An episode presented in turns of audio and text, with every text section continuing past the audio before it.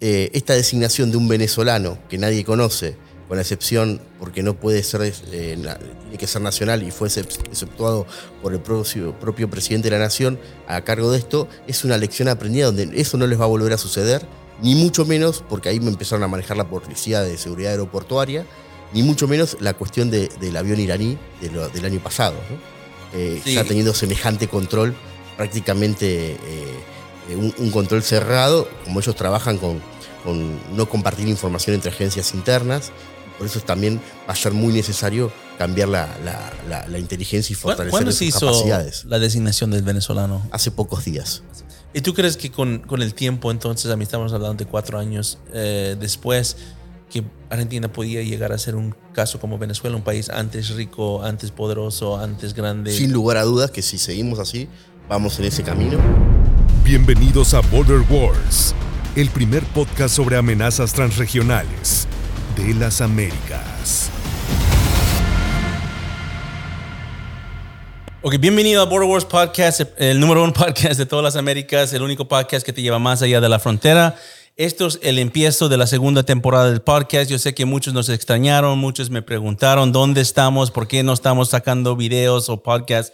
Bueno, el 2023 empezó con muchas cosas. Bueno, el evento, muchos. Y para no hacer tantas excusas, en, el final del mundo estamos a punto de sacar una cantidad de podcasts en español y en inglés. So, empiezan por seguir a nuestro canal. Si no están suscritos, aprieta el botón de suscripción también aprieta el botón de like porque te aseguro te va a gustar este video porque tengo dos invitados de lujo. Uno que ya conoces, bueno, vamos a ir a José Gustavo siguiendo. Uno que es nuevo, que es eh, Ricardo Ferrer, un gran colega, un gran amigo eh, que está aquí desde Argentina. Tuvimos el privilegio de estar, uh, bueno, tener su presencia en persona acá en Washington, D.C. porque está pasando un curso de ciberseguridad. Entonces, Ricardo, bienvenido.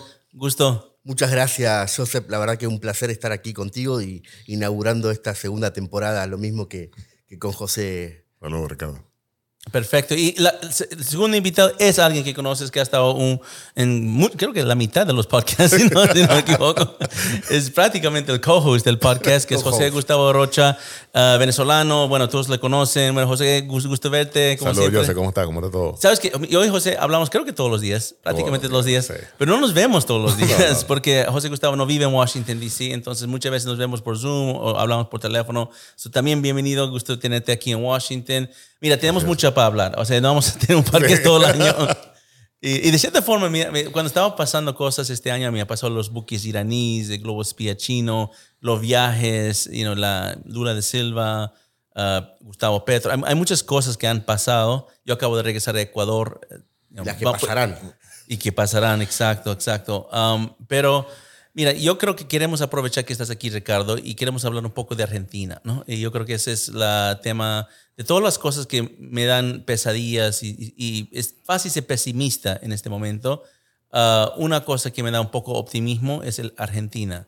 Ah, y, eso suena raro porque yo sé que en Argentina no hay mucho optimismo con el tema económico, con el tema de inseguridad. Sin embargo, el tema política me, sí me parece eh, positivo y, en gran parte por, por ti y por tus colegas que están en Argentina, que están buscando unir fuerzas para derrotar una vez por todas el kirchnerismo.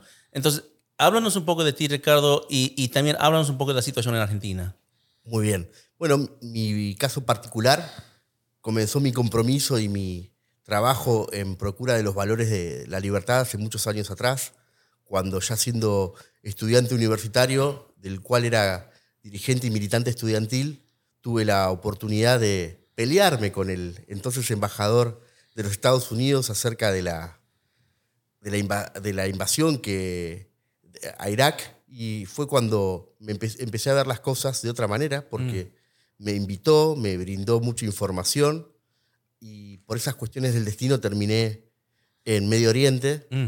donde he desarrollado como pocos latinoamericanos Así cuando muchos se van de mochileros por el país o por Centroamérica o a conocer Europa, me dediqué a conocer muchos rincones del Medio Oriente. Conozco varios países, particularmente el conflicto palestino-israelí. ¿En qué, años más o menos esto fue? Y entre el, año 2005 y el año 2014 hice unos 23 viajes y he podido conocer desde Irak, las conferencias sobre la situación de los... En plena guerra, o sea, que Irak es. estaba en guerra en ese Sí, sí, momento, sí. sí, Y tú fuiste a Irak, Estuve en Bagdad, en Bagdad. Ok. en una zona eh, sin, sin problemas. He, he conocido a, a la esposa, una argentina del entonces enviado de las Naciones Unidas, que era un brasileño, que era el alto comisionado de derechos humanos, eh, que falleció después de un atentado, lamentablemente. Y mm, de esa manera es que siempre estuve comprometido y fueron eh, como los diferentes puntos que uno en la vida va uniendo, a- estudiando de derecho, ciencias políticas, el desarrollo de, los, de las organizaciones, cómo se manejan en el Medio Oriente sus vínculos y tentáculos globales, y en particular con América Latina, lo que me llevó a, a participar en el Ministerio de Seguridad Pero antes, ¿cuándo te diste cuenta que había esta vinculación fuerte entre Medio Oriente y América Latina? y, eh, enseguida. Primero porque vengo de un país donde se produjeron los dos atentados más grandes en América Latina, como el de la Embajada de Israel y la AMIA, que, que generaron eh, desde, desde Hezbollah y tuvo bueno, eh, facilitación desde el propio país. Y nunca se han investigado, pero si bien están impunes, sabemos quiénes son los responsables. Y bueno, y nos estabas contando, entonces entraste después, años después, eh, a tu servicio público en el Ministerio de Seguridad y ahí es donde nos conocimos. Así es. Nos conocimos porque, eh, bueno, para que sepan, Ricardo estaba en Washington por otro curso ah, sobre lucha contra crimen organizado. Yo di una charla en este curso, un- una, una cátedra sobre Hezbollah particularmente. Y, y me acuerdo lo que me dijo Ricardo, y no sé si te acuerdas, pero me dijiste, tú estabas un poco, porque has escuchado varias charlas, entre comillas, sobre Medio Oriente, sobre Hezbollah, de, entre comillas, expertos, entonces no estabas esperando mucho, digamos, y, y, y te diste cuenta que yo sabía más de lo normal. Y Ricardo, sinceramente, me hacía preguntas muy precisas en esta charla para saber o para ver si, si yo sabía lo que estaba hablando. Y yo también me di cuenta que este señor conoce más de lo que yo me acostumbro a dando charlas sobre Hezbollah en cursos so- con latinoamericanos. recuerdo perfectamente esa ida y vuelta que tenía de, de rehenes al resto de los alumnos, pero Sí. que, que en rigor no, no era para probarte, sino que sabías tanto que me gustaba hacerte preguntas y tenía miedo que te vayas y, y fue justo eh, paralelo a, a que un, un evento que quizás Argentina pocas veces eh, tiene reconocimientos y que justamente a causa de, de- de las falencias presupuestarias tuvo que desarrollar un despliegue eh, como en el Medio Oriente, en, tanto en Siria como en Beirut, en el Líbano y en Jordania, del cual estuve a cargo y que fue el primer y único despliegue de- interagencial de la República Argentina con motivo del, Plan Humanitario Siria para facilitar el traslado de, los, de las víctimas de- del conflicto sirio. Hay que usar bien las palabras, porque Sí, si hablamos claro, guerra, claro, sí, no es contra entidades. ¿Y, y son designados refugiados en Argentina? En la Argentina son, son designados refugiados y beneficiarios del, eh, del, plan humanitario Siria, pero una vez que solamente acceden, cuando el cónsul, bajo su responsabilidad civil, firma, pero para eso, desde el Ministerio de Seguridad que liderábamos el despliegue terrestre, teníamos que generar un lugar en pleno, lugar, en pleno país dominado por Hezbollah, un enemigo de la Argentina, eh, que había perpetrado los dos atentados de la AMIA y la Embajada de Israel.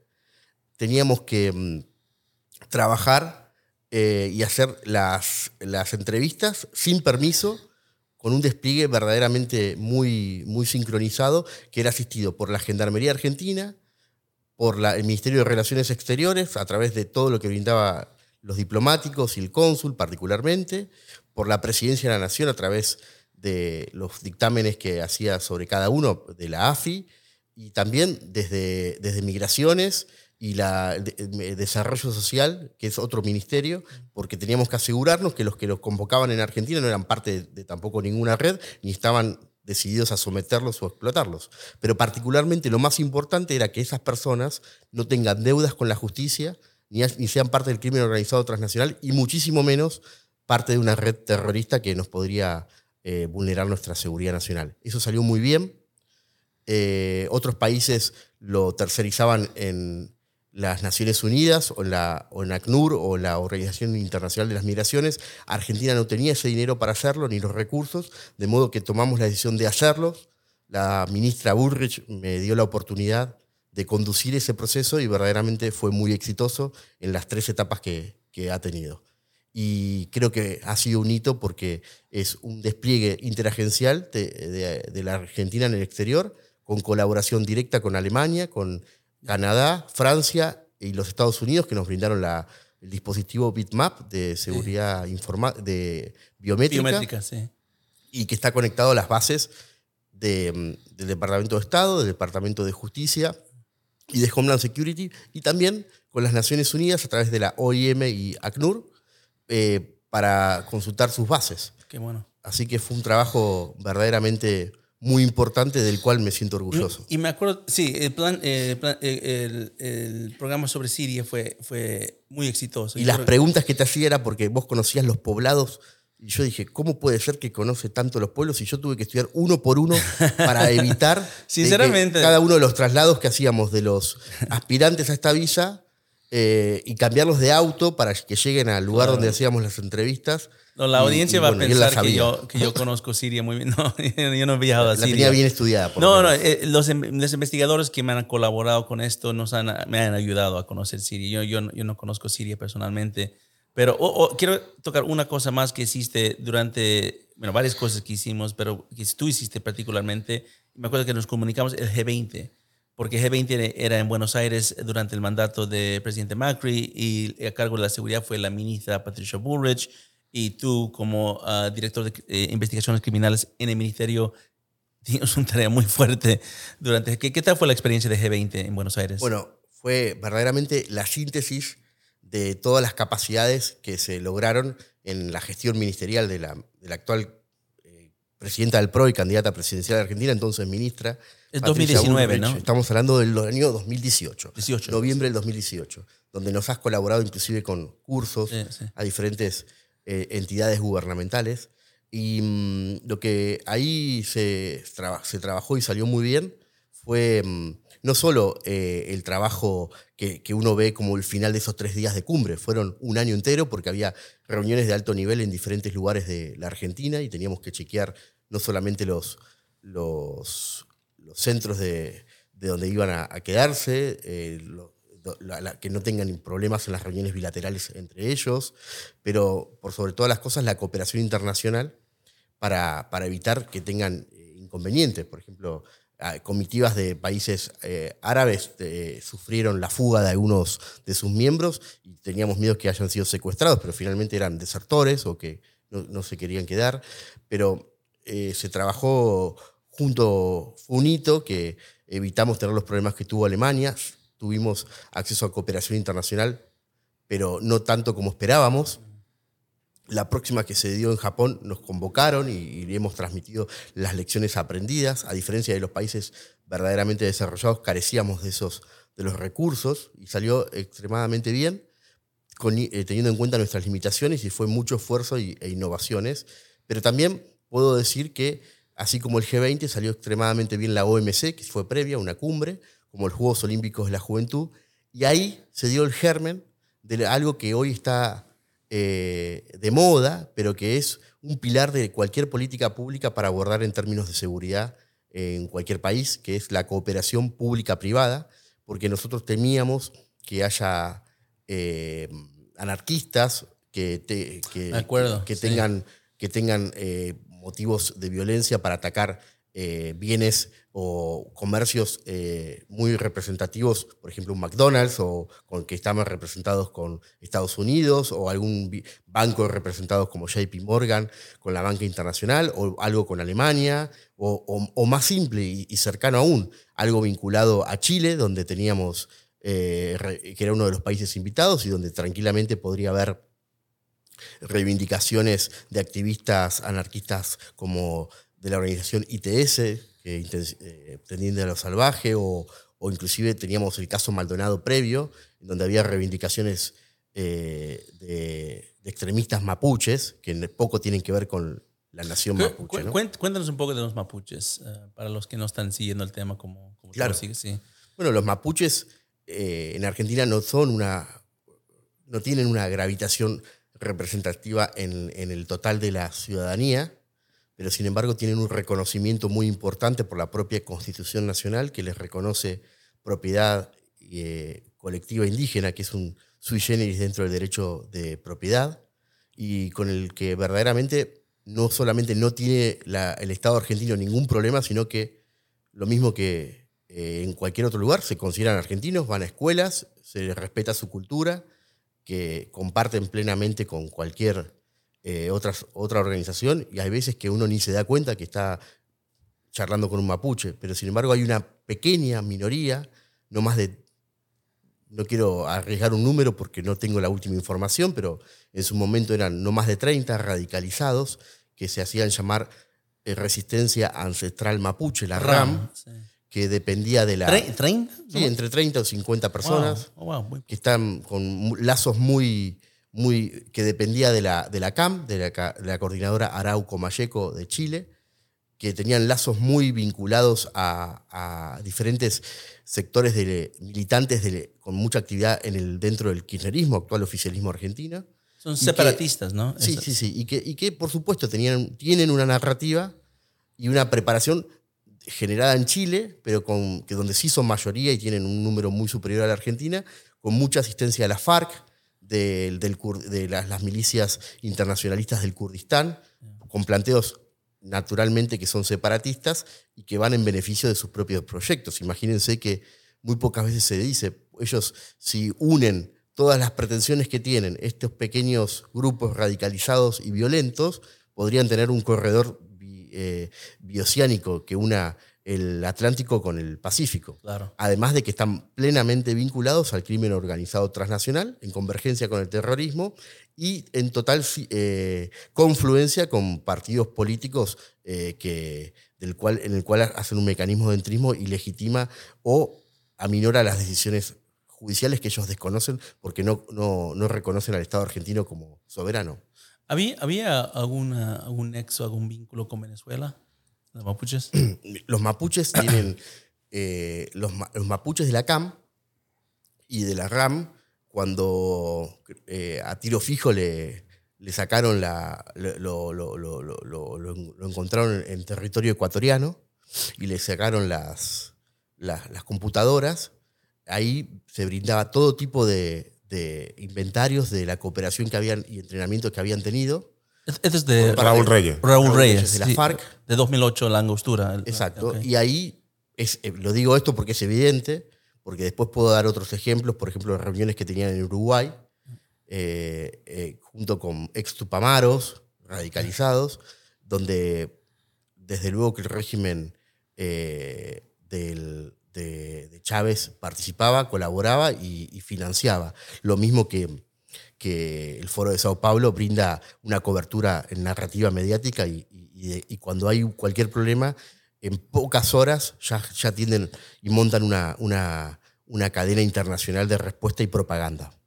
Bueno, y, y con eso, eh, déjame ir a José Gustavo, porque la historia de Venezuela y Argentina es una historia conocida, pero no, no tal vez a la profundidad. O sea, yo me acuerdo que todas las investigaciones que hicimos sobre, sobre Argentina, siempre aparecía Venezuela, cuando estamos hablando de la triangulación con Irán, o estamos hablando de las relaciones entre defensa, que muchos, si me acuerdo bien, muchas de la fabricación de municiones antes de eh, que grupos externos empezaron a, a- exportar a Venezuela, Argentina creo que lo exportaba. Ah, háblanos de esta relación estrecha, empezando con Hugo Chávez ah, con, Argentina. Yo se permite primero para la audiencia lo que está comentando Ricardo con respecto a todo lo que se hacía en ese momento en inteligencias para verificar la identidad de las personas. Fíjate todo lo que todas las agencias que tenían que estar allí, todos los países involucrados para, para verificar las bases de datos. Precisamente allí, para evitar eso, y el mismo Siria, se realizan los pasaportes de sombra. Claro, sí. Entonces ahí es donde Venezuela también actúa, porque Venezuela sirve como puente para que evitar precisamente que países como Argentina hiciera todo este trabajo de interagencias, todo este trabajo de verificación de datos, creándole una nueva identidad a personas que no eran venezolanas, para que pudiesen transmitir, este, pasar a todo el territorio. Había pueblos enteros, de hecho hay un poblado en el sur del Líbano, en manos de Hezbollah, donde hay muchos venezolanos. Y había máquinas en el consulado, era un negocio muy frecuente y conocido, porque para el, para el, libanés medio eh, es, es- se sienten que viven en una cárcel, porque les cuesta, no pueden ir a Israel, y un país en guerra como Siria tampoco. Entonces buscan la salida y la solución de tener otra nacionalidad, puesto que la libanesa tiene limitaciones, y eso es una- un paso a la libertad. Pero además, en este caso era un negocio, porque sustituían y generaban y creaban una nueva identidad, hasta con registros de nacimiento en Venezuela, bueno, todos los negocios de Tarek, el Isami, ¿no? Precisamente, entonces ahí está un nexo que muchas veces en Venezuela uno lo tiene que ver como algo aislado, que como un simple negocio entre la corrupción, que indudablemente existe, pero entre un grupo venezolano con, con el Medio Oriente, pero esto tiene unas ramificaciones mucho más amplias que Venezuela. Y, y- y- y- y eso lo demuestra todo lo que hizo Argentina y todo lo que hizo Venezuela para evitar lo que ustedes estaban haciendo. Y ese es el peligro generalmente de estas redes que generan ese tipo de, de acciones. Y por supuesto, Hugo Chávez estaba en la cabeza allí. Y el, con, con Kirchner también ellos trataban de vincular y buscar otras cosas, porque la necesidad de, de- de generar estas redes de comunicación, no solamente desde el punto de vista narrativo, que de la imposición antiimperialista, sino también de generar un canal logístico, Eso. un canal de personas, un canal suficiente que permitiera las capacidades y las habilidades para desestabilizar y para generar lo que estamos viendo ahorita. No, es muy importante ese punto porque mira, cuando pensamos en esta relación que hay, digamos, Kirchner y Chávez, usamos eso como ejemplo, uno está pensando en retórica política, ¿no? Que tienen la misma retórica, la misma postura. Eh, y claro que sí, pero eh, mu- para muchos eso se queda ahí, en, en la superficie, ¿no? Y, y a veces Estados Unidos dice, bueno, si están hablando es porque quieren posicionarse con su pueblo, no tiene nada que ver en términos de seguridad, una amenaza real a Estados Unidos.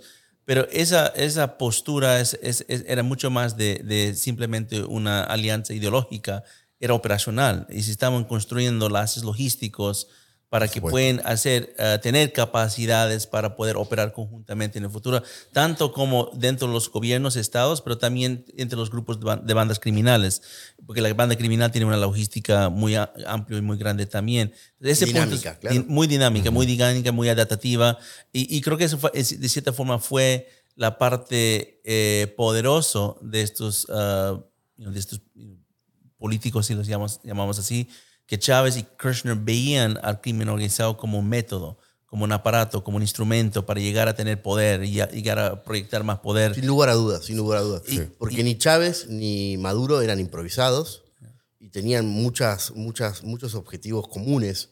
De hecho, no solamente en una narrativa, tenían planes detrás y lo- muchos los han llevado adelante y otros necesariamente se mantuvieron en la oscuridad y ahí podemos hablar de la cooperación entre la República Argentina, que nunca se interrumpió eh, en términos nucleares, de asistencia logística, vía Bolivia, con la cual al día de hoy construyen drones y nunca, ni siquiera eh, durante el gobierno del presidente Macri se interrumpió. ¿Por qué? Porque no porque Macri no haya querido, sino porque hay autonomía de estos organismos que están verdaderamente eh, ocupados por personas que tienen una ideología radical y que ven con buenos ojos todo lo que se enfrea enfrentar a, los Estados Unidos.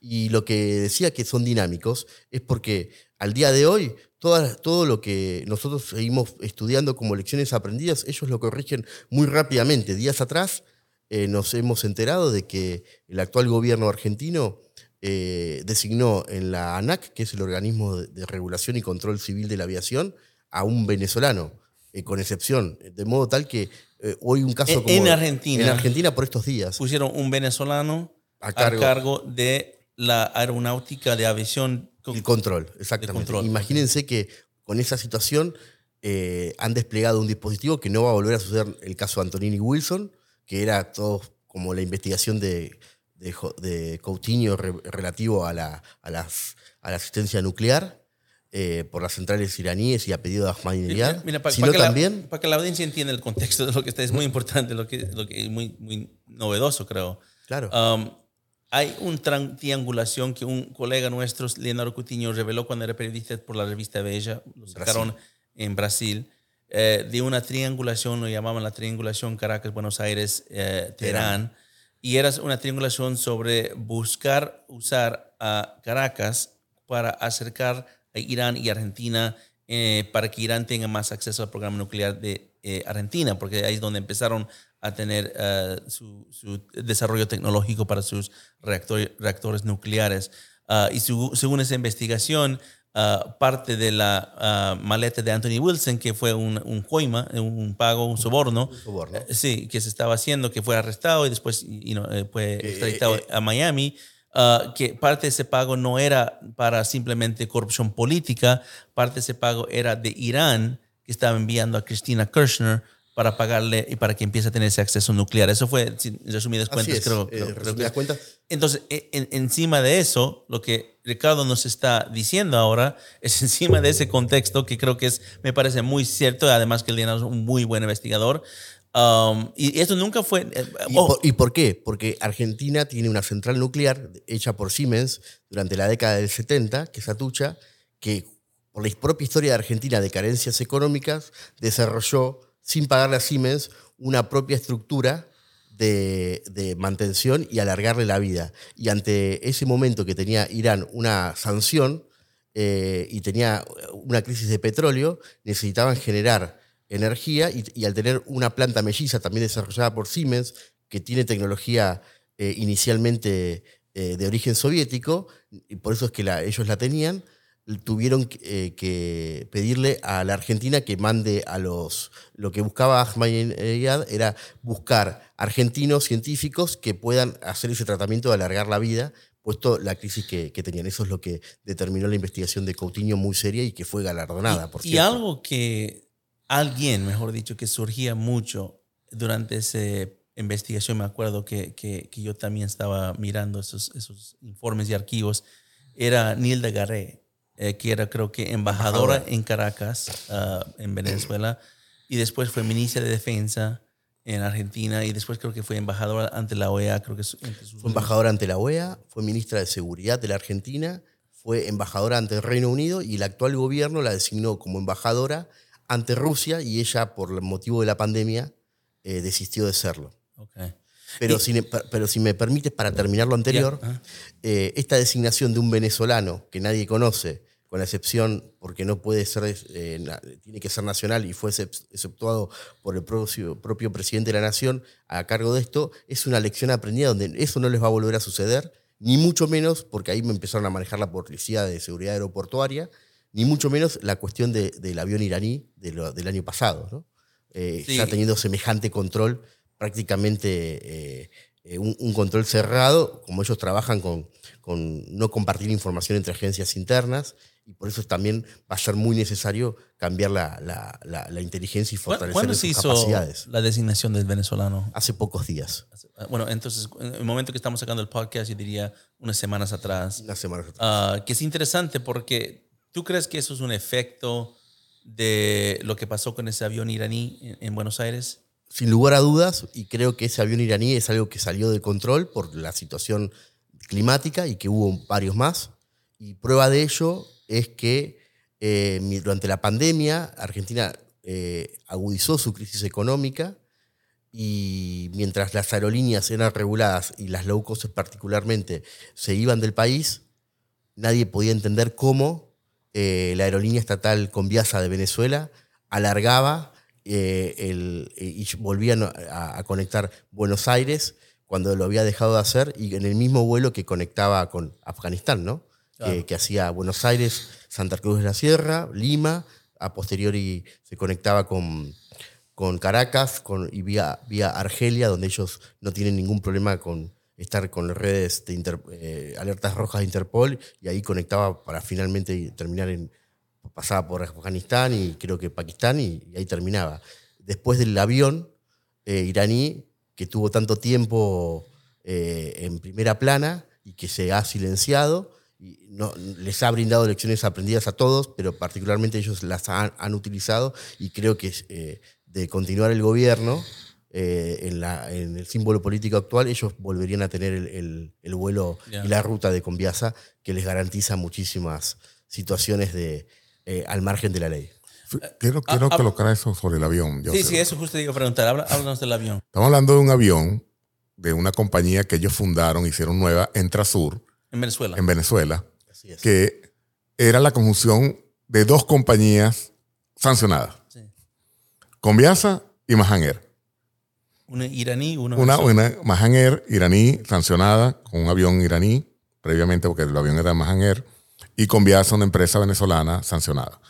Entonces lo que hicieron ellos fue, con esa lección aprendida, dos compañías sancionadas le colocaron un nuevo nombre, entonces le pusieron Entrasur. Y fue tan eficiente que en cuatro meses hicieron 58 viajes por 17 países. Increíble. Una- 17 países. Indudablemente, cuando tú ves la- los países quiénes son, Myanmar, viajó a Myanmar, viajó a Guinea Ecuatorial, Argentina, Bolivia, México. México. México. Entonces, ahí Surinam. eh, Surinam. Y el caso de Surinam es interesante porque ellos vuelan primero a Surinam antes de ir a Argentina. Sí, Surinam fue como, como fuera de ruta, digamos, ¿no?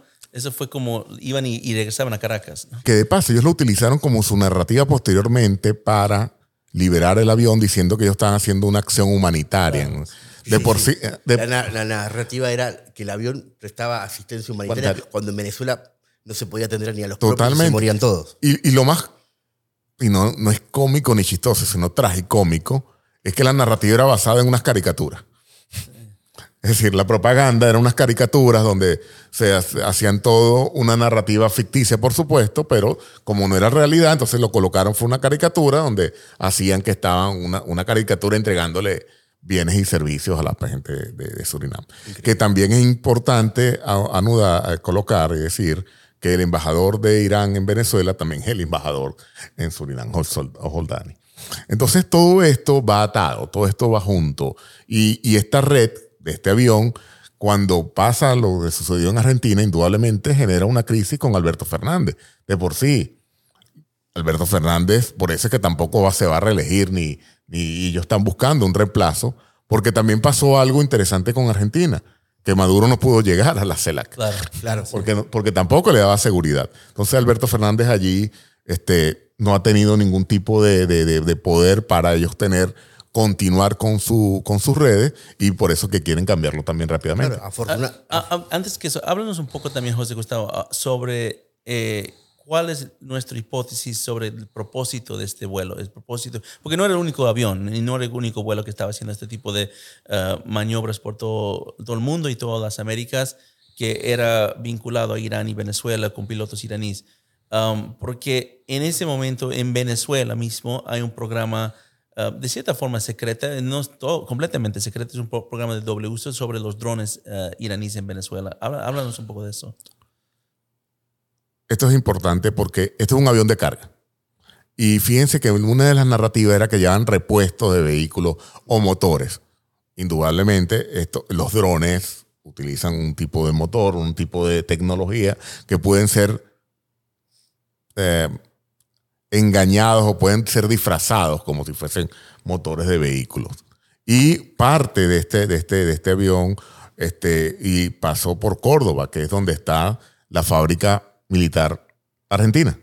Y los drones los fabrica en Venezuela la fábrica militar venezolana, que en ese momento estaba a cargo de una, una referente de, de, de ultra izquierda que durante los años 70 y actualmente En Córdoba. eh, demostraba total lineamiento y, y sintonía con el chavismo. Y acu- me acuerdo que había imágenes y personas me contaron que el avión no solo paró en Córdoba, que potencialmente también personas salieron del avión que en Córdoba, que no, soy experto de aviación, pero según algunos que saben de este tema, me dicen que apenas una tripulación sale o algún pasajero sale del avión, hay que inmediatamente registrarlo, no puede salir nomás y entrar.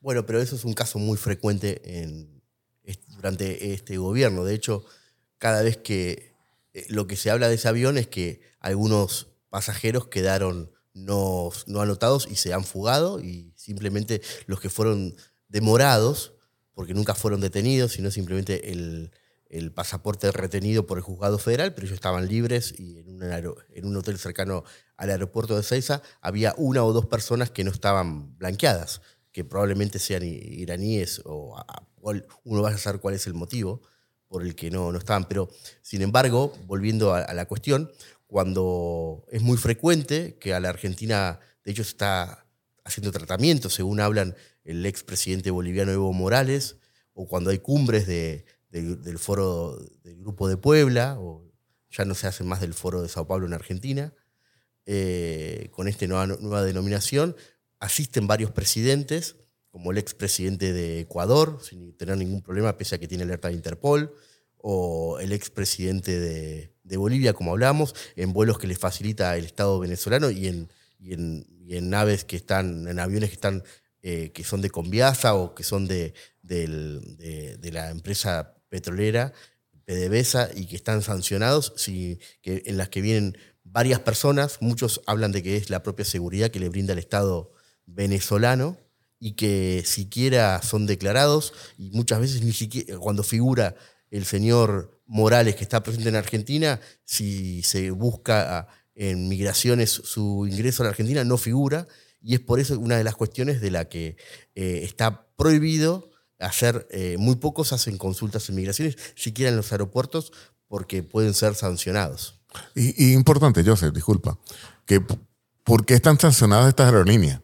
Están sancionadas porque tienen la capacidad de movilizar armas, movilizar equipos, sin ser totalmente colocadas o informadas en los países de origen. Bueno, Por eso es que están Y sancionadas. sin ir más lejos, en algún momento eh, eh, se hablaba de que el grupo Wagner tenía reclutamiento en Buenos Aires. Y si no es que lo tiene, eh, no, veo la razón, pero eh, ¿por qué se lo han negado tan sistemáticamente cuando era algo público en algún momento que, buscaban colaboradores? Y pese a esa situación, la vinculación de Argentina y Rusia, que nunca ha eh, sancionado ni, ni hablado mal de Rusia en la invasión, porque hablan de guerra de Rusia y hasta hablan de, de que hay que mediar, lo mismo que Lula, eh, han, han han generado comercio, por ejemplo, en la ciudad de Córdoba, a través de, de- de un casaco que es miembro de la, de la inteligencia y fue protegido en, en- en Moscú, eh, que lo denunciaron los propios ucranianos que les estaba haciendo inteligencia en Buenos Aires. Eh, eh, han adquirido alrededor de 200 buses, trolebuses eléctricos para, para la ciudad, cuando están comerciando con una economía que está sancionada y que viola sistemáticamente los, los derechos humanos. Eh, va- Vamos a tocar Rusia enseguida, pero quiero quedarme un poco en este tema de Irán y el avión, porque creo que es un tema que, que es muy importante.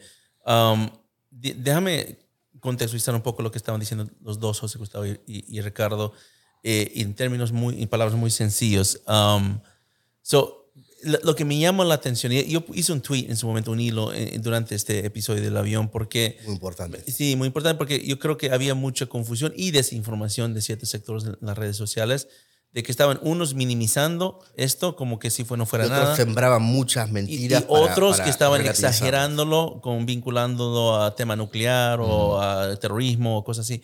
Para mí esto era una operación logística que, que fue... ¿Hasta dónde llegaban? hasta dónde llegaban, pero una operación logística que les fue mal sobre una operación que está pasando por mucho tiempo para construir una capacidad en Venezuela principalmente que van a después exportar. No es solamente los drones, eso es un aspecto, pero eso va a ir desarrollándose más y más con otros aspectos de armamento híbrido. So, los drones me llaman la atención porque Venezuela, a pesar de que no tiene una fuerza armada muy potente, entrenada o, digamos, ni siquiera financiada en este momento por fuentes formales, ilícitos, quién sabe, pero Venezuela es el primer país, primer Fuerzas Armadas en América Latina que tienen drones armados. Imagínate, más que Brasil, no es Brasil, no es México, no es Colombia, no es Chile, no es Argentina, es Venezuela, es Maduro, que tiene el primer armamento en sus drones para tener drones con misiles, no solamente drones con cámaras. Y eso fue construido desde el primer día de Irán. Irán lo que empezó a construirlo en 2007 y cada año, y no les fue completamente bien. Había algunos drones, bueno, José Gustavo lo recuerda, los primeros drones no eran, digamos, tan sofisticados, pero ahí eh, avanzando con Ese tiempo. es el foco, ¿no? Los fines duales de todo lo que. Y es, diferente es diferente, el- muchos lo comparan, es diferente a lo de Rusia, porque Irán está enviando drones ya más o menos asemblados, construidos a Rusia para la guerra en Ucrania, o lo está enviando a Ucrania para la guerra que Putin está haciendo en la invasión a, a ese país.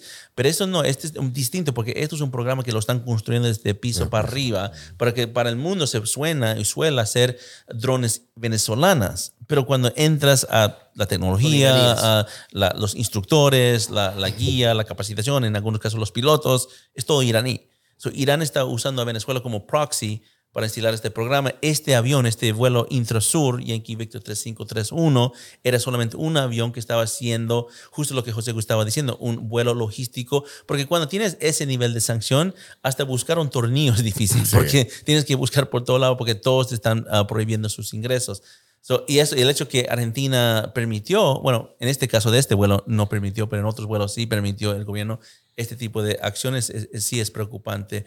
Ah, quedando con el tema de Irán, y ahí te prometo que vamos a ir a Rusia, quedando con el tema, actualizarnos qué pasó con, con- con este avión, porque sabemos que eh, la, cargo, el carga, la carga lo, lo- lo liberaron, creo que eso pa- pasó poco tiempo después. Eh, estaban investigando los ah, tripulación, especialmente los pilotos, copilotos, algunos de tripulación iraní y venezolana, eh, pero ah, también con el tiempo lo liberaron y creo que regresaron y, y casualmente pasaron por Bolivia. Ah, y- el avión, si no tengo mal, eh, todavía está aterrizada en, en Buenos Aires porque está ah, fuera de operación. Ah, Pero ah, no sé, Ricardo, si nos puedes actualizar. Había una, uno de los pilotos que era un iraní que tenía en su celular, al cual se resistieron a abrir, eh, uno de los eh, muchos elementos de reivindicación a Soleimani, al, al general iraní En el teléfono del el piloto. teléfono de él, y que se lo vinculaba con Hezbollah, cuestión que fue negada eh, y en de- por, lo- por los propios interesados, como corresponde y como consta en la sistemática de todas las personas que son de Hezbollah. Y, estuvieron varios días, eh, varias semanas en Buenos Aires hasta que fueron finalmente liberados. Y uno fue a Bolivia, otro fue vía Venezuela, pero todos volvieron a sus países. Y en el caso del avión, todavía está en Argentina, pero tiene un pedido de, de- de ser eh, extraditado el avión y enviado a la justicia norteamericana. Así es. Ah, Bueno, Eh, entonces, que, que hay una denuncia obrante en, por lavado de activos, entiendo, en Miami. y, y lo que tengo entendido, um, y esto parece ser un poco el tema de Irán, pero lo que tengo entendido, Maduro está muy enojado por este avión, ¿no? Y creo que hizo una demanda contra Alberto Fernández mismo. Tot- Exactamente, y, y- y ese es el problema también que hay ahorita con Argentina y las relaciones de Venezuela con Argentina, Bueno, y, y que ellos desean fervientemente que Massa o otros esté El no asunto, el- el asunto claramente ahí radica en que Alberto Fernández tiene una presidencia muy débil, sin autoridad, y a diferencia de como en el momento en que Cristina Fernández era o Néstor Kirchner, que eran presidentes y ejercían el poder, eh, esta vez en la República Argentina, y podemos hablar más adelante, es la oposición que llegó al poder eh, como alternativa a- al presidente Macri, pero perdió con el 42% de los votos, se mantuvo unida y hay un contrapoder en la, la República Argentina y los jueces se animan a actuar porque tienen un, eh, respaldo en el que saben que no van a ser desplazados como en otro momento o como quisiera el oficialismo. Y de modo tal que el oficialismo habla que la justicia es, es, un, es parte de la oposición, pero sin embargo están, son jueces in- in- independientes y es que actuaron de esta manera y Alberto Fernández no puede garantizar lo- el deseo de Cristina que es que este, estos aviones y estos permanezcan en total impunidad. Bien. Um, cambiamos a Rusia y, y voy a empezar con José Gustavo, porque tú has trabajado mucho Rusia en América Latina, Rusia también en Venezuela. Um, empezarnos a darnos un poco la- la- un buen contexto de la importancia que Rusia tiene para América Latina. Eh, puedes usar el contexto de, de Venezuela y Argentina y, y después, Ricardo, hablamos un poco. Hay unas preguntas muy particulares que tengo sobre Rusia en, en tu país. Bueno, lo primero es que las relaciones de Venezuela y Rusia son de mucho, de mucha data atrás. Muchas personas piensan que la relación de Rusia con Venezuela viene de Maduro, ¿no? O son muy cercanas. Pero inicialmente, indudablemente por el tema petrolero, energético, Rusia, a pesar de que no ser de la OPEP, siempre ha estado involucrada en, es un gran productor de petróleo. El tema militar. Eh, eh, cuando Chávez, después del, del golpe de Estado en el 2012, sale del poder, regresa, él asume que Estados Unidos es su gran enemigo y por supuesto trata y busca un nuevo aliado desde el punto de vista militar y ese aliado es Rusia. De por sí, más de 11 mil millones de dólares en armamento dice algo, no, no. Muchos hablan de, indudablemente, que si chatarra, armamento chatarra, que si estos aviones se caen. Pero más allá del armamento, que es sumamente importante, es todo lo que conlleva Sí, los tenerla. técnicos, los Los- asesores, la logística, los técnicos, la doctrina. Sobre todo la doctrina venezolana cambió totalmente. De por Era ser- gringa, ¿no? Exactamente, era, era, era americana, exactamente, era gringa. Este, donde muchos, duda, hasta Padrino López, pues, este, estudió en los Estados Unidos. Eh, E- Eso es un punto muy importante porque en tu generación, cuando tú estabas en el ejército de Venezuela, venían a Estados Unidos para entrenar sobre, no solamente sobre eh, estrategia, pero también para entrenar sobre logística, sobre cómo operar los, los manuales y todo esto. Pero ahora, ¿dónde están estudiando? estudié en Rusia, China e Irán. Y eso, eso es un gran cambio. Eso es un, es un cambio total. Y, y- y muchas personas tratan de deslegitimarlo, no, porque es, es otra visión de la guerra. Es decir, la guerra no es la que, no la que nos vende Hollywood o la que se ve, o, lo- o muchos quieren romantizarla o verla nada más como un conflicto entre eh, en cantidad de armamento versus cantidad de otro armamento. Indudablemente, la guerra actual, en los dominios actuales, no solamente está en la narrativa y en el cyber, sino también está en la simetría que existe, porque de nuevo, y lo que creo lo que lo hemos comentado en otras oportunidades, nadie en el mundo se va a atrever a enfrentarse a los Estados Unidos de manera convencional. Exacto. Nadie, Sus sanos juicios, ¿no? en su sano juicio. Pero hay muchas maneras no convencionales que hacen daño. Y lo hemos, y eso es parte de nuestra investigación. Hemos hablado de la migración como arma de guerra, hemos hablado de las drogas como arma de guerra. Las redes sociales. Las redes, la, la narrativa es como arma de guerra, como generar desmoralización, este conflicto, polarización en, la- en la- en las regiones, de movimientos sociales que son totalmente no espontáneos, sino que son financiados muchas veces, que son amplificados, generando disconfort en, la- en las personas. Muy claro, muy claro. Y, y lo otro es esa unión que yo creo que es donde ahorita es, es lo terrible y para mí es donde hay que poner mucha atención, es la unión entre lo legítimo de los gobiernos más lo criminal. Y criminal apoyado por estas redes transnacionales y re- regionales. Que al final es donde Rusia, y aquí voy en el punto de Rusia, tiene una gran preponderancia en Venezuela. Porque Rusia es la que es capaz de darle la capacidad logística a Venezuela para unir lo militar convencional con lo criminal, con su doctrina de guerra híbrida.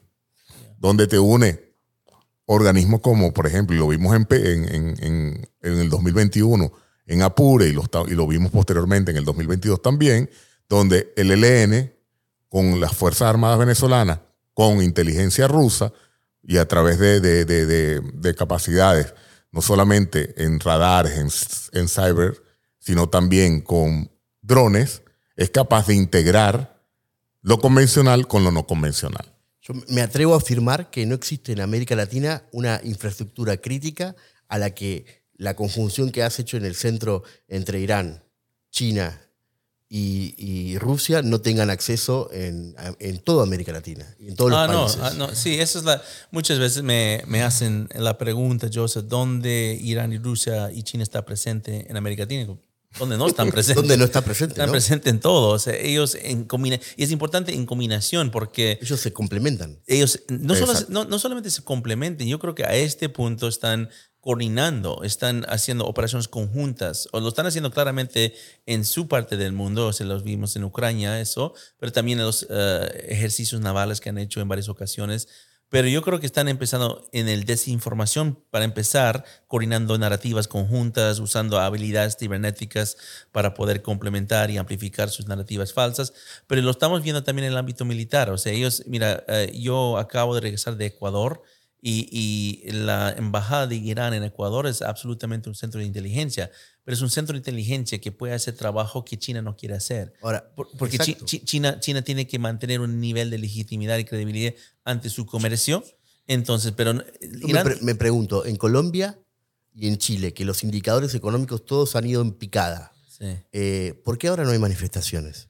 Sí, sí, sí, no, eso, y no, ¿sabes dónde, dónde me, me, eh, hice esa misma pregunta? Fue en 2019, en octubre, donde había esas manifestaciones en Chile y Argentina. Si quieres quejarte sobre la situación económica, porque supuestamente eso fue porque... Argentina mismo. Sí, porque subieron la, la- la transporte público por cuatro centavos, entonces quemaron el metro en Santiago, Chile. Digo, si van a quejar por esa política, En Argentina están muriendo de inflación, o sea, todos los precios están sobre las nubes y no había ninguna manifestación en Argentina en ese entonces. Es probable que si cambie el gobierno en la República Argentina, dadas las nuevas capacidades y lecciones aprendidas y el dinamismo que tienen estas organizaciones, asistan para sumarse a cualquier y montarse sobre Eso es- cualquier eso es un situación, buen punto, eso es un sobre buen cualquier punto. situación legítima de reclamo que va a ser difícil de explicar, pero que hay que ordenar la economía, totalmente subvencionada con, para poder bajar la inflación y, y generar riqueza le- le- genuina sin regulaciones.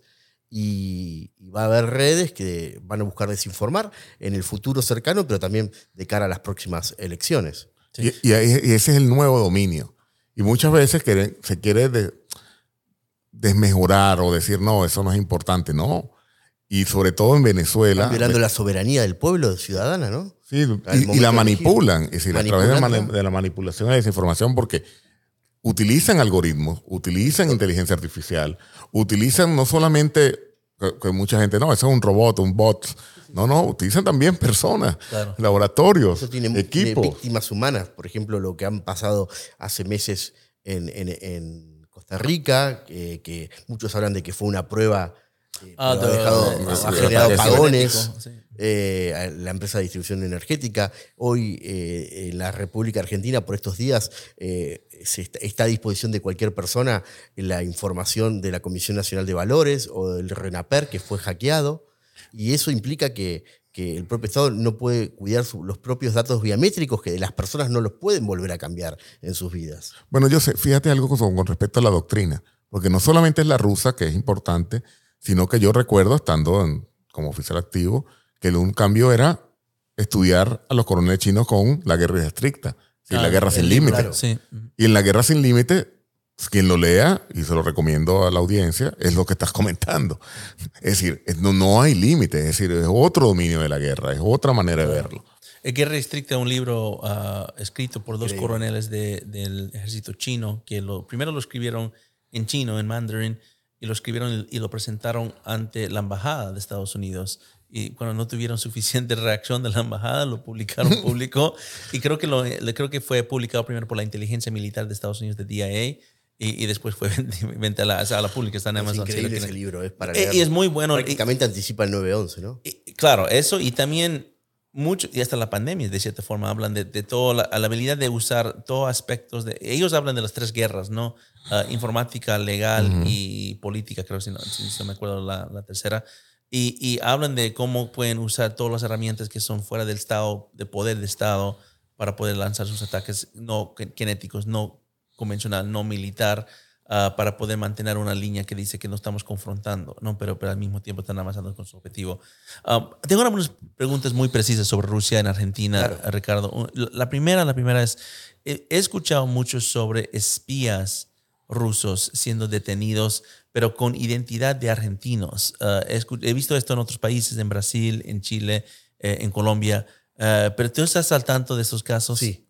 De hecho, fueron detenidos en Europa del Este y tras haber vivido en Argentina mucho tiempo. De modo que es lógico pensar que tuvieron un, un trabajo y ejercicio y actividad eh, en la República Argentina, donde casualmente cuando hablamos de estos aviones iraníes, el- el, eh, eh, eh, algo similar se ha dado con pilotos rusos donde, y detenidos, donde la embajada nunca se queja. ¿no? Y, y- y, mm, hay mucho, mucho despliegue comercial eh, con entidades intermedias, lo mismo que hace China con las provincias, porque la constitución de la República Argentina indica y dispone que las riquezas y los recursos naturales son dominio pleno provincial, que tienen totalmente incapacidad y asimetrías de, negociar con un imperio tan económicos tan grandes. Eh, Rusia tiene estos, estos papeles eh, que además hay poca posibilidad, lo mismo que, que con Cuba, que tiene eh, esa libertad de acción y hasta políticamente es incorrecto hablar de, mal de, de Cuba, hasta hace pocos años, pero que siguen teniendo total libertad de accionar. Lo mismo goza los rusos en Argentina, donde para el, el oficialismo eh, actual es, una, es un aliado y hasta es visualizado lo mismo que China, alguien que le hace frente al imperio, ¿no? Hay un gran sentimiento antinorteamericano en, americano, el argentino promedio. So, tú, a ver, corregime si estoy mal, pero ¿tú crees que parte del trabajo de los rusos con este espionaje, infiltración, subversión, es de orientar, digamos, una narrativa que proteja al propio imagen de Rusia o, es más para desorientar o des- descalificar a cualquier tipo de amenaza a Rusia que viene? No estoy en condiciones de afirmarlo, pero sí veo muchas, eh, sé de muchos académicos que son invitados a actividades eh, organizadas en la embajada rusa o que después dan charlas en distintas universidades, los mismos, y que hablan de, de una justificación desde un espacio nacionalista que se vincula mucho. a- es- es- lo que tienen estos, estos, estos polos es que así como con la izquierda tienen comunicaciones y, y- identificaciones ideológicas, también lo tienen con la ultraderecha, ¿no? Sí, sí. No, y eso, eso es importante Sí. porque cuando la invasión a Ucrania pasó, y respectiva a tu opinión sobre la guerra de Ucrania, si crees que Estados Unidos está haciendo mucho, está haciendo poco, o crees que se debe involucrar más, y respectiva a eso, nadie creo que puede hablar de que eso no fue una violación horrendo Concreta. concre- completa la soberanía de, de un territorio, o sea, completamente, y, y puedes decir que, bueno, Estados Unidos hizo con eso con Irak, bueno, Pero los es- resultados están a la vista. Sí, exacto. ¿no? Y, y, bueno, la migración y el despla- desplazamiento y todo. Pero lo que me quedé sorprendido, no, no, ni- no, voy a corregir eso porque no estaba sorprendido sinceramente, pero lo que me quedó, digamos, muy apenado es de que había muchas voces de la derecha en América Latina defendiendo a Putin, diciendo que Putin está en la razón, Claro, claro. que esto está defendiendo su... Y recuerda que dos días antes o cuatro de, la- primera invasión que estaba pronosticada por muchos eh, que veíamos los, lo- los movimientos de tropas que no eran una simple amenaza, por lo menos hubiese sido eh, importante no decirlo, el presidente argentino viajó a Rusia Claro, y claro, le ofreció ser la puerta de ingreso a la América Latina. Así es. Ofrecimiento que, que nunca fue eh, eh, contravenido y que continúa en la actualidad. Claro, y no lo hay- fue Ricardo porque la puerta de Venezuela. y luego hasta el segundo. Es la segunda puerta. segunda puerta. Viste, Dos puertas tiene. Pero fíjate tú que lo he escrito en un artículo que me publicaron en Infobae, que tuve la gentileza, tuve- el centro tuvo la gentileza de, de publicarlo también. Eh, es muy común en Argentina, algo que sucedía antes eh, con Miami y otros países, de que madres rusas tengan, den a luz a sus hijos en la, en la República Argentina y muchas se quedan y otros se van, pero hay un descontrol migratorio en el que adquieren la ciudadanía argentina y no solamente a través de lograr que los hijos lo tengan, los padres la adquieren.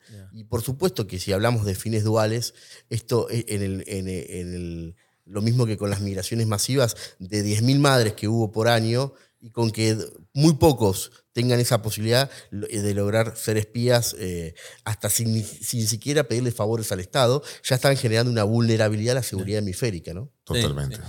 Mira, voy a cambiar a China. Quiero tocar China un poco antes que entramos en, en- para cerrar el bloque sobre, sobre Argentina con las elecciones que, que van a venir muy pronto en, tu país.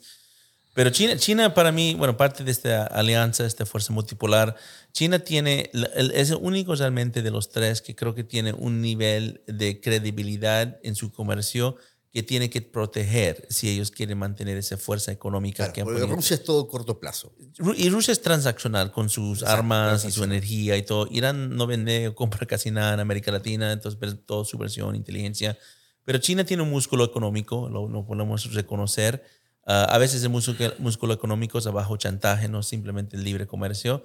Pero, um, Ricardo, háblanos, porque hay esta palabra que alguien una vez me contó, esta Argentina, de hablar porque la nivel de deuda que tiene, creo que solamente Venezuela lo supera. Sí. No creo que Ecuador en su momento, pero creo que han reducido esa deuda drásticamente, pero tiene una deuda grande con todos, Argentina, pero incluso con China. Y China tiene una presencia muy fuerte, no solamente en el ámbito económico, pero también en el ámbito estratégico y hasta militar con esta estación de satélite que tienen en Neuquén. Claro. Sí, há- háblanos un poco de la presencia china y cómo esto conjuga con lo que Bueno, estamos hablando de la presencia china en Argentina eh, tuvo un comienzo, lo mismo que en el resto de América Latina, eh, eh, a comienzo de los 2000, y hasta convertirse al día de la fecha en el principal socio comercial, por momentos muy mínimos, eh, superados por Brasil, pero que tiene proyección de superar al propio Brasil, que es la economía más importante de la región y que es nuestro, nuestro país vecino. Lamentablemente, eh, China ha accedido a la infraestructura crítica, no, solamente tiene la concesión de ferrocarriles y puertos, lo que hace un jugador vital en la logística y, distribución de alimentos y la producción de lo que Argentina vive, que es la, la producción agro- la exportación de granos, sino también tiene en, en sectores como la defensa y la seguridad eh, unos aportes muy importantes que lo, la hacen. eh, Argentina eh, participó y quiso recuperar las Malvinas durante la última dictadura militar en una guerra que les costó mucho más que vidas a, la Argentina y a la actualidad está impedida de- de tener eh, equipamiento militar. Y sin embargo logró durante el gobierno del presidente Macri adquirir aviones eh, y, y equipamiento con, con la aprobación del Congreso y, y lobby a favor frente a Inglaterra del Congreso norteamericano durante el presidente, la presidencia de Trump. Y el actual candidato a vicepresidente de la Nación, de Massa, y jefe de gabinete de ministros y ex, embajado- ex em, jefe de inteligencia y ministro de defensa, el 9 de julio de 2020, en plena pandemia, anunció que unilateralmente Argentina no compraría esos aviones, que hoy los está ofreciendo China, y vemos cómo hay una sistemática que toca desde los sectores blandos hasta los más fuertes del kirchnerismo, en el que ven a China como un aliado directo, no como un jugador que se aprovecha de las debilidades con gran sentido de oportunidad. Y así como hay swaps, eh, que mientras el Fondo Monetario pide eh, eh, elementos de posibilidad de pago para reconvertir la economía, China no los pregunta, lo mismo que ha hecho en Venezuela, los brinda, total después se, se hace de, de- su pago quedándose con, con las explotaciones que tienen en el norte argentino, que van a todos los partidos políticos. Por ejemplo, Jujuy ha cambiado su economía y tiene explotaciones de litio en el triángulo de litio que tiene Argentina con, con Salta, con Jujuy y, y Santiago del Estero, donde es una, una provincia donde hay una convergencia de, de- de- lo peor del crimen organizado transnacional, con presencia del PCC y hasta eh, de iraníes, pero también con una, un gobierno local tan autoritario que tiene mecanismos eh, de empresas israelíes locales eh, privadas eh, a, a nivel local de, de- de un, de un autorismo, un autoritarismo y una inteligencia plena que los propios patrulleros tienen el, El, el gobernador gobernador. sí,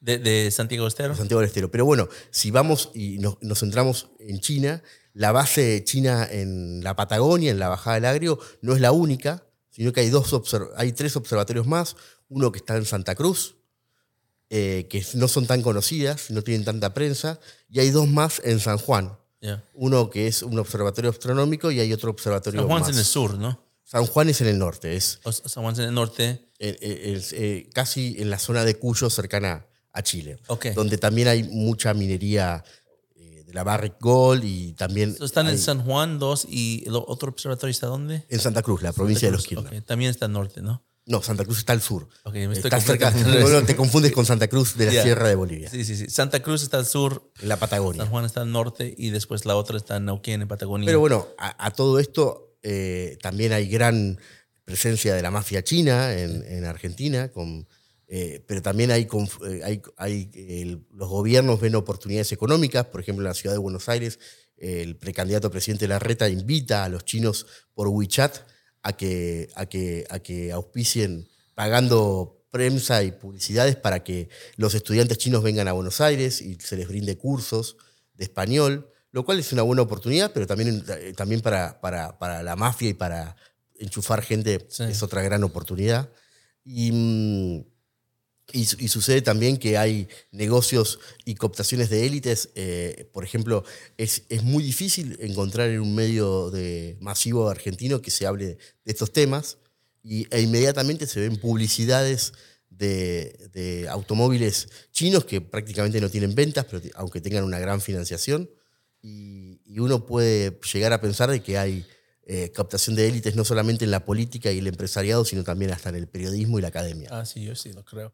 Um, José, de- háblanos ta- también, porque la gran mito sobre China, la- lo que ha ayudado a que China se expande tanto en el ámbito de político, económico, es este, este conciencia pública que se levantó en América Latina, que China es solamente comercial, que solo quiere comercio. Tú, tú y yo hemos escuchado varias veces, toda gente preguntando, porque cuando eh, dejaron de eh, d- regalar dinero a Venezuela. Todos pensaron que China estaba abandonando Venezuela, que se estaban saliendo Es de lo que se Venezuela. cree, que no pudieron cobrar y se fueron. Exacto, que no lo Exacto. pueden, Maduro no les iba a pagar, entonces ellos se cansaron, entonces se fueron de Venezuela, pero eso no fue el caso. Ah, China no se ha ido de Venezuela, China sí ha dejado de poner dinero, créditos a, a- a Venezuela, pero no eso no tal vez es parte solamente de un componente de un, un- un- un estrategia mayor que estaban llevando. Háblanos un poco de, de- de China, no solo en Venezuela, pero en la región eh, y también cómo superan la parte comercial. Claro. Es que cuando escucho yo a Ricardo hablando, yo sé, me recuerdo todas esas conferencias que nosotros hemos ido que hablan sobre China, especialmente en la región y en Venezuela, diciendo los grandes problemas que tiene China al prestarle gran cantidad de dinero a países que no pueden pagar. Y yo siempre me quedo, eso no es ningún problema. Lo, lo que están, perfectamente. lo que están diciendo es que lo compraron muy barato ese país. Claro, claro. Es decir, Venezuela, es decir, China es dueña de Venezuela. Es decir, China, los recursos naturales venezolanos, nosotros no tenemos soberanía, Joseph. Ahí está totalmente China, Rusia, Irán, pero China, mayoritariamente todos los recursos naturales que Venezuela produce prácticamente van a China. Si China manda y dice qué es lo que quiere, cuándo lo quiere y cómo lo quiere. Legalmente. Legalmente, decir, y, y, y todo, y próximamente las zonas económicas especiales, eso es territorio chino, eso- ellos van a hacer allí lo que ellos quieran. de- del petróleo, del oro. Petróleo, oro, minerales Ahí vemos, raros. ahí vemos un patrón de cómo es Por la- supuesto. La, la- la base de bajada del agro y todo interés chino. Ellos reservan todo, todo tipo de, de, de, de- de- de poder que ser controlados por el gobierno local. De hecho, la base, la base china supuestamente la construyó una empresa de los Kirchner, eh, afín a los Kirchner, que, que- pero en definitiva lo que hicieron fue firmar y la construyeron ellos mismos con sus propios obreros. ¿no? Y Para fíjate algo importante, yo sé, el tema también de con Taiwán. Ellos están buscando legitimarse en Latinoamérica y van conquistando. Ya pa- son más pocos países en Latinoamérica que apoyan a Taiwán. Y ellos tienen claro cuál es su política hacia Taiwán. Y, y Venezuela es un voto más y un voto que va a convencer a otros países. Y, y en términos de política y geopolítica, Venezuela es importante para China. Es decir, va, va más allá de lo comercial y, lo antes económico. de la estación en Neuquén y los otros que acabas de mencionar, Ricardo, siempre había la estación en- Totalmente. en, en, Guárico. En Guárico, en la, en la, Creo que es en la base primera. militar. Guárico. El Exactamente. Yo creo que hay que prestar mucha atención en lo que viene, que tienen las, las vinculaciones y la gimnasia de haber trabajado con las redes de Odebrecht y la presidenta, la expresidenta de Brasil, Dilma Rousseff, está presidiendo el banco de los BRICS. Que a uno le llama la atención que Nicaragua o que Honduras quieran incorporarse, porque tienen otras bancas mucho más económicas y posibles como el BID, la CAF o el propio Banco de Centroamérica, en el caso de Argentina. Eh, y, y cuál es el negocio? Simplemente es buscar otras fuentes alternativas para, para generar este tipo de, de compromisos a los países locales con redes para hasta financiar las políticas de los, de los, de los políticos que, que sean afines. Y hasta en términos de control social, porque China también le presta un aparato de control social Claro. a Venezuela a través del el carnet de la patria, que es totalmente digitalizado por China. También la seguridad. Fíjate, Joseph, en Venezuela se entrenan oficiales chinos Sí. en, en operaciones especiales. Pero ¿por qué en Venezuela? Dirán, bueno, porque en Venezuela le permite conocer, no solamente es la parte militar, sino la zona de operaciones, y tú lo sabes muy bien, fuiste militar, el lenguaje, aprender también a hablar español. Entonces, eso hace que ellos tengan esas capacidades y puedan colocarse, infiltrarse en cualquier lugar, porque sí, bien, bien, bien dicho, ellos dicen, no, nosotros no hemos hecho ninguna agresión, claro, como, como ejército popular chino, pero ellos tienen también varias firmas de, así como está el grupo Wagner, él también, ellos también tienen firmas de seguridad militar que tienen, cumplen con esa dualidad, porque eso es lo que les presta a ellos seguridad en África. Y ese modelo en África lo van a trasladar a Latinoamérica. Djibouti. En caso el día de mañana China atacara a Taiwán, ya tiene todas las redes listas para molestar a los Estados Unidos en, en su patio trasero o, o- o eje de influencia, ¿no? Que no se mete a defender Taiwán. Exacto. Ese- Exactamente, y tiene votos en la, en la Organización de Naciones Unidas, tiene, vas a tener un bloque que está en, esto- en, en América reclamando a los Estados Chile Unidos. quiere votar en contra y de repente todo su servicio de, de provisión de electricidad, que está en manos chinas, Sí. Cae. Sí, sí, sí. No, es, eso, es, eso es muy claro. De cierta forma cayeron. Entonces no, no es una deuda de que no, China, uh, qué, qué- qué tontos son los chinos que están dándole dinero a un país que no puede pagar. No, qué hábiles son que están comprando un país muy a un Claro, precio no. muy, muy, muy barato. Ent- entraron, quitaron la soberanía de varios países, Venezuela absolutamente, yo diría también Nicaragua, Cuba y Bolivia también, Ah, y están a punto de cobrar para los otros países lo mismo. Um, pero mira, tengo dos cosas más eh, sobre China. Um, uno es, y esto es muy relevante para, para tu país, para Argentina, es los pescaderos chinos, ¿no? lo que se llama en inglés IUU Claro. fishing, eh, Irregular Underreported and Regulated Fishing que son pescaderos que se conoce como un aparato de crimen organizado en el, en el mar, en, en- en las aguas, pero que también se conoce como parte de las milicias marítimas del ejército chino. O sea, China también usa, como tú dijiste, el gru- grupo Wagner como vinculación ok. con eh, Rusia, con el A Estado estos- a estos ruso. pesqueros. Estos pesqueros son conocidos como también parte de una milicia entrenada, formada Así por, es. por, por, por, eh, las Fuerzas Armadas chinas. Y eso está en, en cerca, ¿no? O sea, Sin lugar a dudas, en el en- Atlántico Sur están poniendo en riesgo no solamente la, el litoral ma- eh, marítimo de la República Argentina, sino están poniendo en juego a la humanidad, porque eso, es, eso representa, junto con el krill y los moluscos, eh, gran parte de las calorías que puede eh, consumir eh, en momentos de crisis o de inundaciones como alternativa a la, la humanidad entera. Y ellos los están de, así como buscan materias primas en América Latina, también hacen una depresión ambiental que hoy día, por la corrupción y por el poco control y capacidades argentinas, pero también con la vista gorda, eh, no estamos advirtiendo, aunque muchos lo, lo dicen, eh, pero con voz muy, muy, muy tamizada y que no salen en los medios, las consecuencias mediatas que va a tener. Mm. En su momento, eh, hace muchos años atrás, el presidente Menem, como descubrió que había una corriente de krill que pasaba por Malvinas, se, se pudo sentar a dialogar y consensuar sobre soberanía y lograr que los argentinos vuelvan a las Malvinas. Lamentablemente eh, sigue siendo un reclamo soberano, porque dijo, yo voy a, voy, voy a licitar toda esa zona donde pasa el krill y de lo que ustedes viven.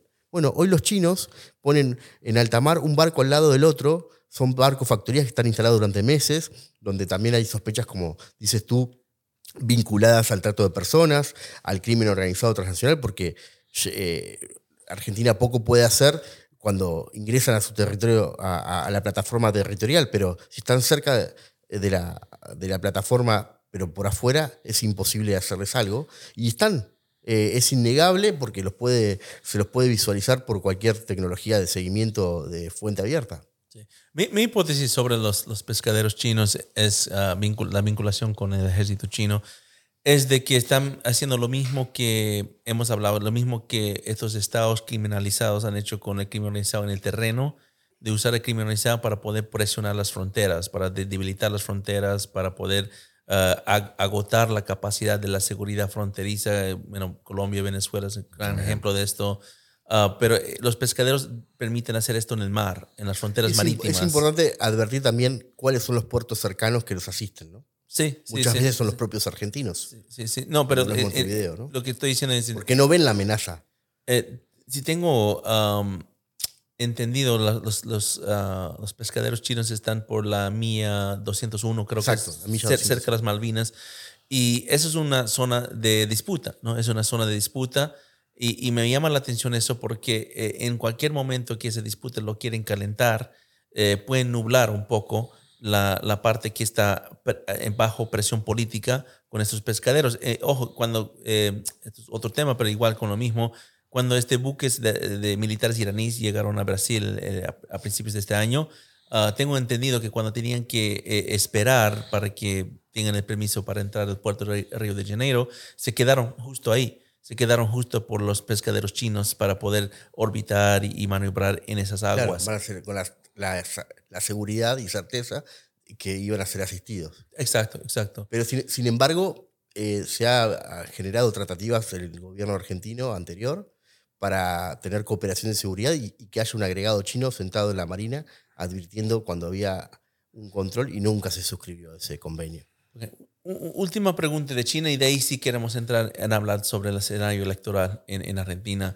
Um, y es esto, mira, aquí en Estados Unidos, aquí en Washington en particular, se está hablando mucho de un conflicto con China. No un conflicto que estamos buscando, no un conflicto que Estados Unidos quiere, pero parece más y más claro que China va a avanzar con su agresión contra Taiwán, va a seguir apoyando a Irán y, Rusia y las agresiones que ellos están haciendo y también todo lo que hemos hablado en América Latina con Venezuela, Maduro y con, con, con, con bueno, el crimen organizado y todo esto.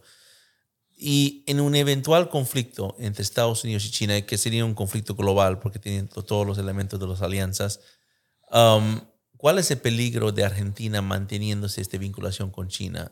¿Cuál sería el peligro que Argentina, o tal vez ya se metió en este conflicto? La, retórica nacionalista, si, si replica la situación de Ucrania como una gran prueba, eh, China, pese a esta situación de depredatoria sobre el litoral atlántico argentino, es eh, vista como aliada con la reivindicación de la soberanía argentina sobre Malvinas. Mm. sin embargo, eh, dada la, dependencia que tiene Argentina en el corto plazo e inmediato con los préstamos del swap, que hasta China se ha ofrecido a que si el FMI no, no, genera un crédito a la Argentina o un, un, perdón al pago, eh, ellos están dispuestos a como dice José Gustavo, a comprar barato. Eh, ellos, aunque en Argentina venden como una gran cooperación nacionalista de China, eh, vamos a estar muy atados de pies y manos en tanto el gobierno sea afín y con la misma ideología que el actual. Sobre todo si es, si es eh, Massa quien viajó a China recientemente junto con el hijo de Cristina Kirchner, Máximo, y que es, que es diputado nacional y con asistido por la logística de, del embajador eh, argentino en China que se llama Sabino Vaca Narvaja.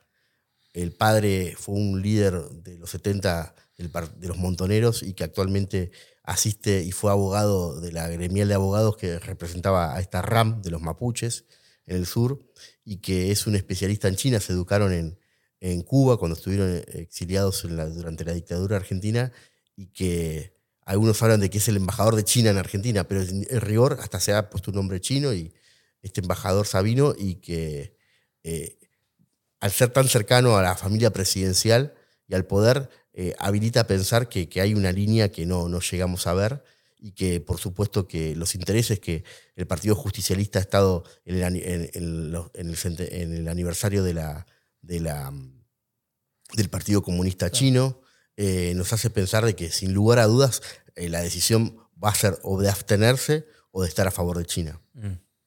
Bueno, con eso eh, yo empecé el podcast hablando de que soy un poco optimista y no estoy optimista con muchas cosas en América Latina, pero en el caso de Argentina soy un poco optimista porque veo que las fuerzas oscuras que siempre están detrás de estas elecciones que quieren uh, uh, empujar a estos candidatos, no solamente populistas, pero populistas socialistas o populistas narcos, populistas criminales, no les tienen la ventaja en este caso en Argentina. O sea, eh, eh, tienen sus candidatos. Cristina Kirchner sigue como la vicepresidenta del país, a pesar de que está acusado de todo tipo de corrupción.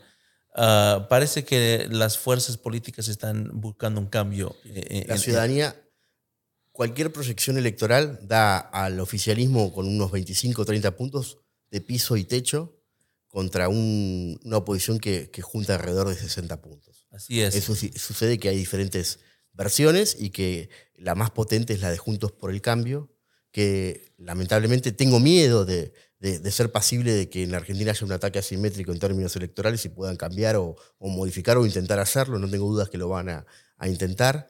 Espero que, el sistema sea robusto y lo resista. Y, la resiliencia de, Juntos por el Cambio, que, del cual participo, eh, del, que triunfe de cualquiera sea de sus dos candidatos, va a ser el próximo presidente de la nación. Ok, so, pintanos el escenario electoral, porque estamos, este podcast va a salir a principios de agosto, estamos antes las eh, primarias de Juntos por el Cambio, después hay las elecciones en octubre, después la segunda vuelta, si es que va a segunda vuelta en diciembre. Pero pintar ese escenario electoral. ¿Cuáles son los candidatos? ¿Cuáles son las probabilidades de los candidatos? en la Argentina vamos a contar un poco cómo es el sistema electoral y de elecciones. Eh, las elecciones pasos se dan el próximo domingo 13 de agosto y ahí los grandes partidos políticos tienen la obligación de participar con sus precandidatos para lograr los candidatos. Y los que no tienen internas, como el caso del oficialismo, tienen que validarse obteniendo más del 1,5% de los votos.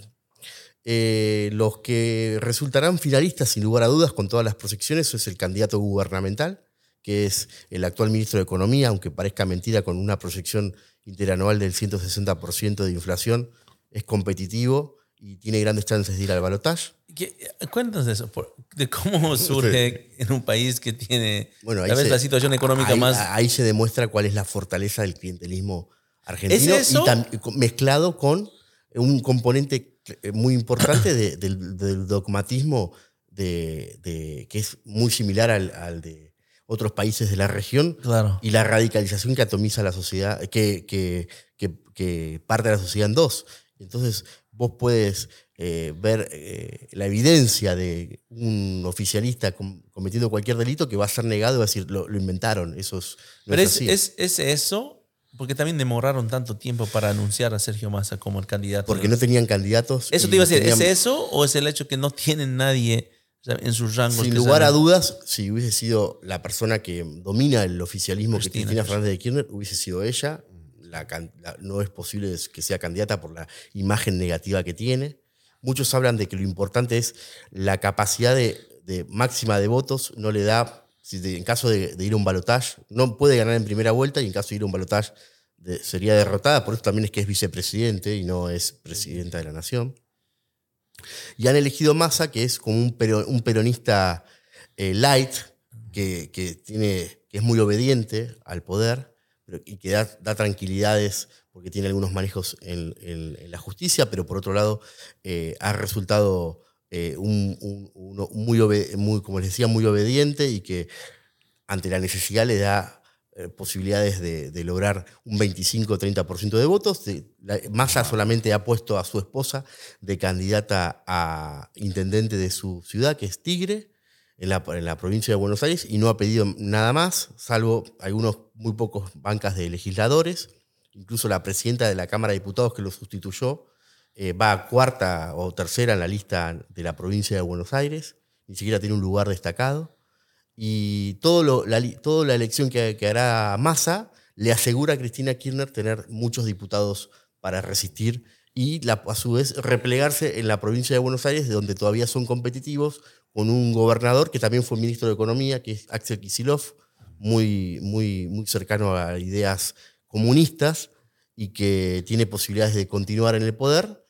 Yo creo que no, porque la elección va a ser presidencial y no, no, no, no, y se va, no tiene posibilidades, pero ellos creen que es así. Y en el caso de, de replegarse sobre un territorio, lo harán sobre el de la provincia de Buenos Aires, con un gobierno propio, ¿Y y con qué- bancas a nivel nacional para condicionar al próximo gobierno ¿Qué, nacional. qué significa, digamos, en el escenario de que hay una victoria por Sergio Massa, un presidente Sergio Massa? ¿Qué significa para Argentina esto? Para la Argentina significa una continuidad de, un presidente sin ninguna propuesta ni cambios, que como único plan ha logrado eh, refinanciar algunas deudas y obtener más endeudamiento de China a través del swap, que inicialmente era un dinero intangible para no, tocar y garantizar el comercio bilateral y que se empezó a utilizar para, para pagar inclusive hasta cuotas y deudas a otros a tenedores de bonos argentinos.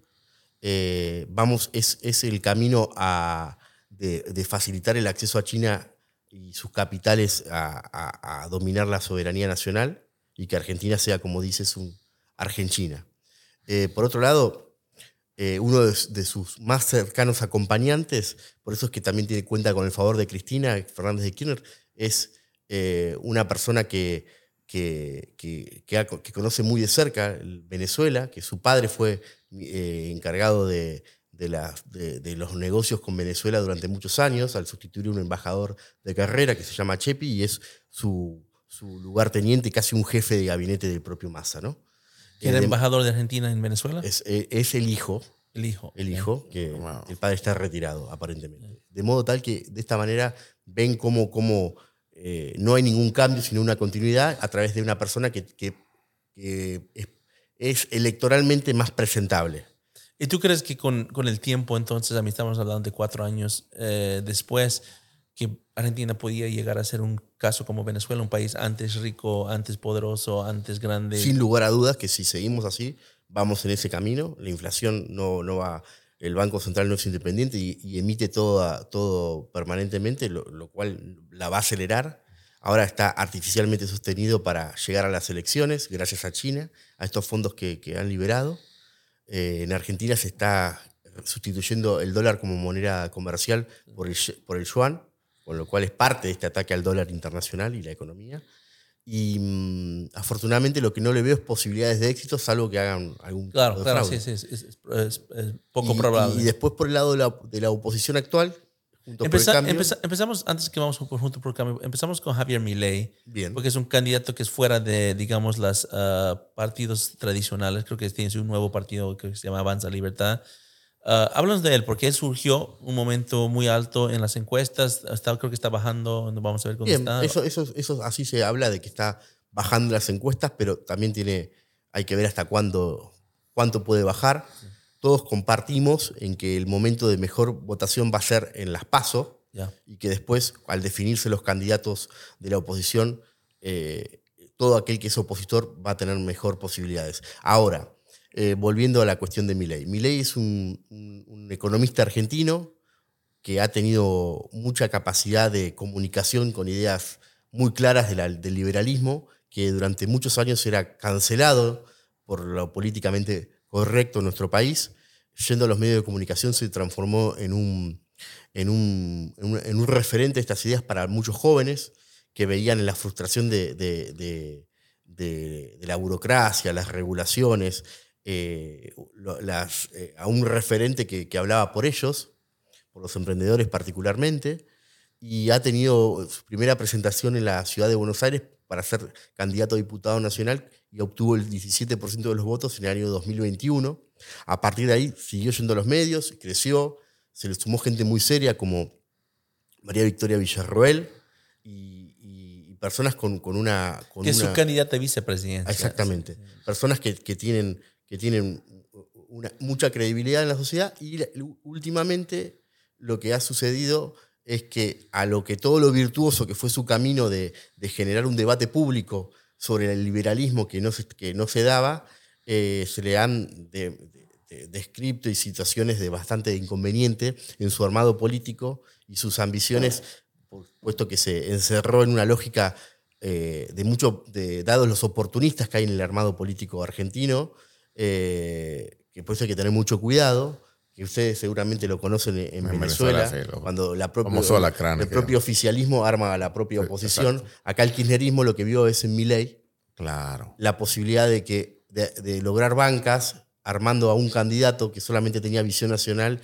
y muy poco desarrollo territorial, de, y a su vez de meter bancas, quitarle, quitarle votos a Juntos por el Cambio la ciudadanía se va dando cuenta de esa situación. Hubo denuncias de mucha corrupción en el armado, que pedían plata para, para estar en las listas, que fueron desmetidas, pero en, definitiva eh, muchas desinteligencias y, con otras cuestiones que, que, que Milei eh, no han sido felices declaraciones en los medios, en donde se registra una, una, declinación en su, en su pico, que fue de casi 28 puntos de intención de votos a unos 20 actuales que puede ser menos o, sostenerse, veremos en las próximas pasos.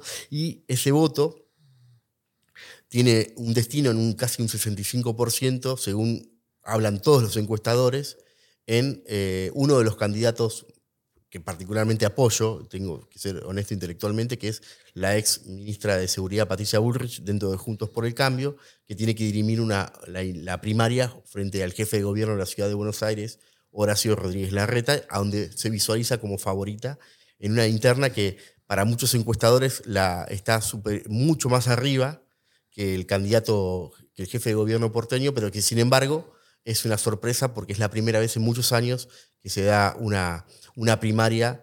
De hecho, es la tercera, la primera desde la nueva era democrática que se inauguró en el año 83. La primera fue entre Cafiero y, y Menem en algo muy, muy parecido, porque entonces Cafiero era gobernador del primer estado del país, la provincia de Buenos Aires, y Menem era un ignoto gobernador de una provincia del interior.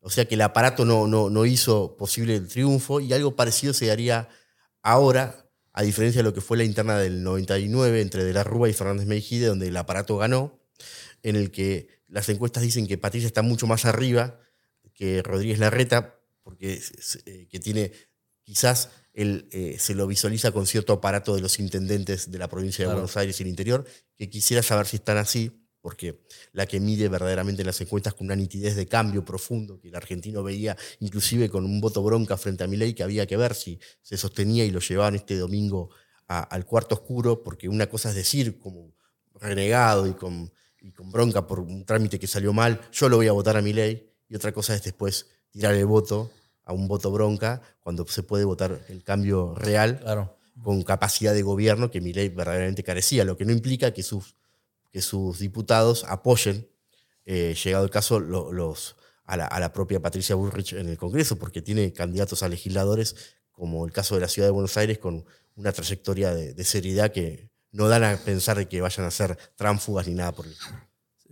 Cu- Cuéntanos un poco de Patricia Bullrich, porque tú obviamente tú trabajaste muy cerca con, con, con ella, con el ministro, la conoces creo que de mucho tiempo antes.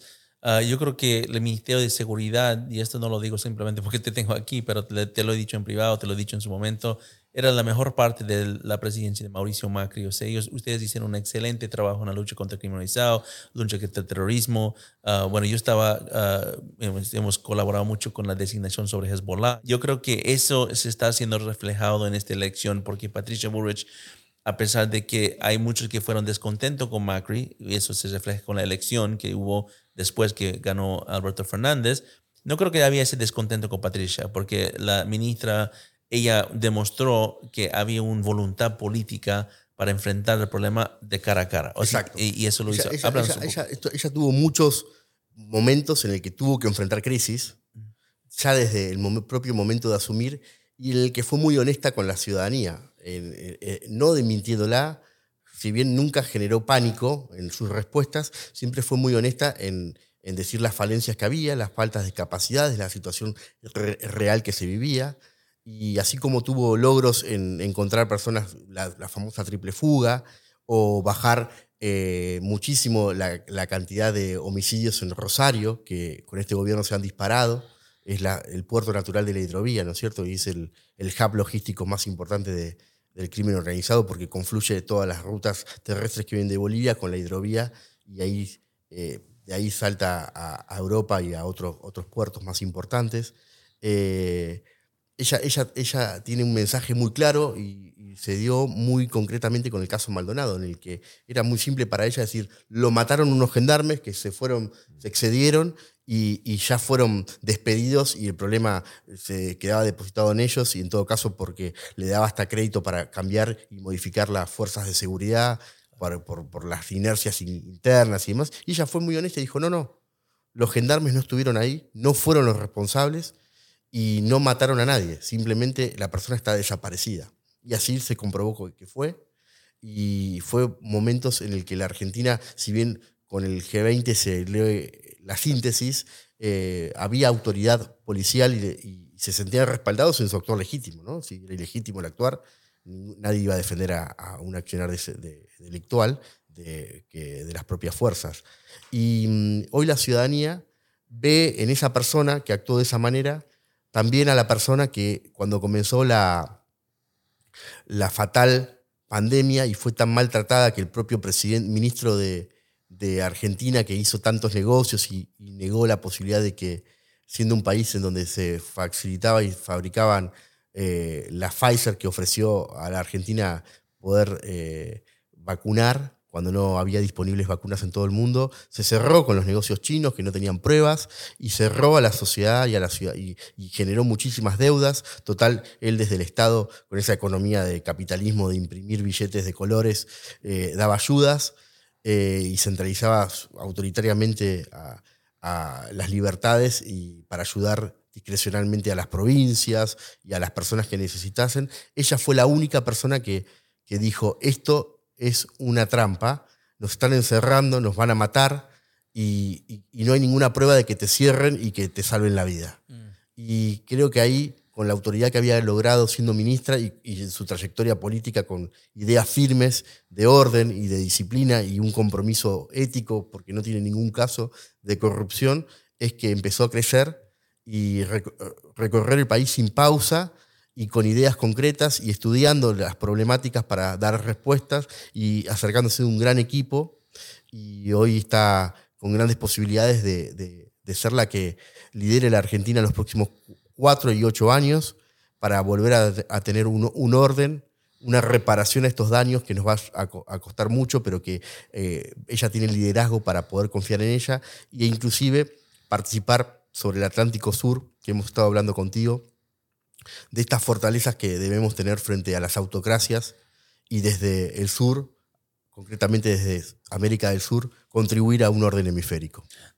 Y lo, que a mí me gusta, siempre me ha gustado ah, la ministra Burrich, Patricia Burrich, pero últimamente lo que me gusta de lo que está haciendo es que ese mensaje de orden, yo creo que es un mensaje muy poderoso. O sea, yo creo que no solamente en Argentina, en toda América Latina, en todo el mundo, en Estados Unidos propio, todos están buscando un orden porque parece que el mundo está en desordenado. Las cosas no son claras, las reglas parecen no ser transparentes. Para, pa- en muchos países parece que hay un doble justicia.